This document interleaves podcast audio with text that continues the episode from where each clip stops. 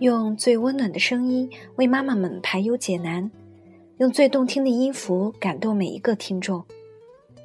各位朋友，大家好，欢迎聆听妈妈 FM，更懂生活，更懂爱。我是主播之一，今天你过得好吗？我在美丽的海滨小城日照向您问候。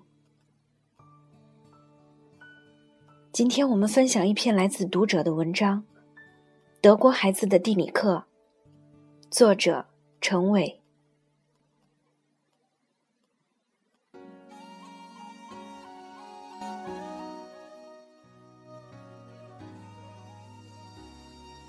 有一天，我去德国一个小学一年级的班级听课，他们正在上地理课。黑板上挂着一张世界地图，上面没有国家的名字。而是印了和那个国家有关的动物、植物或者建筑物。老师让孩子们找出德国，每个孩子都举起了手。一个女孩子被请到黑板前，她轻松地拿起教鞭，点到最中间有勃兰登堡大门的地方。我也是出了国以后才知道，每个国家的世界地图都是不一样的，因为大家都把自己的国家放在地图最中间的位置。一定是因为我。接下来，老师让孩子们寻找中国。这个问题有难度，举手的孩子只有三个，两个男孩和一个女孩。老师把这三个孩子一起请到黑板前，让他们先商量一下，再告诉全班同学正确的答案。这三个孩子显然意见很不一致。一个男孩把手指头直接点到了最下面的南极。一个男孩指到地图最左边的日本，那个女孩很有把握，指着有熊猫的地方。三个孩子低声商量了几句，统一了意见，转过身来面对大家。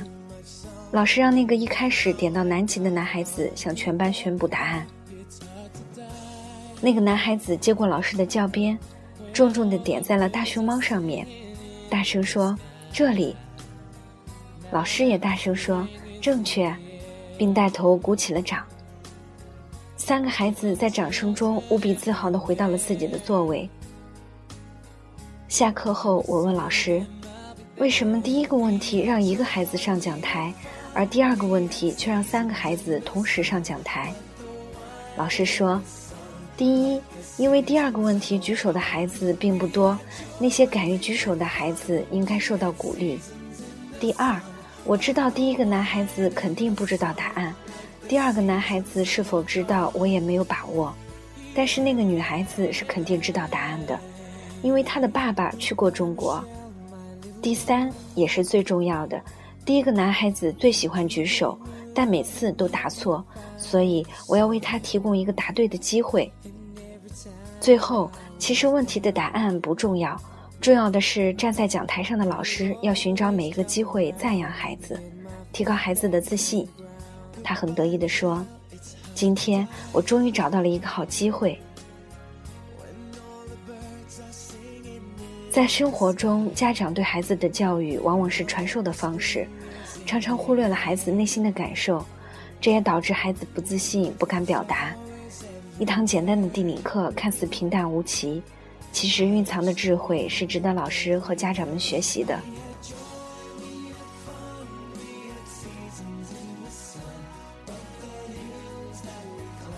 妈妈 FM，感谢您的收听。如果你喜欢我们的栏目，可以关注微信公众号“妈妈 FM”，更多精彩节目，请下载妈妈 FM 收听。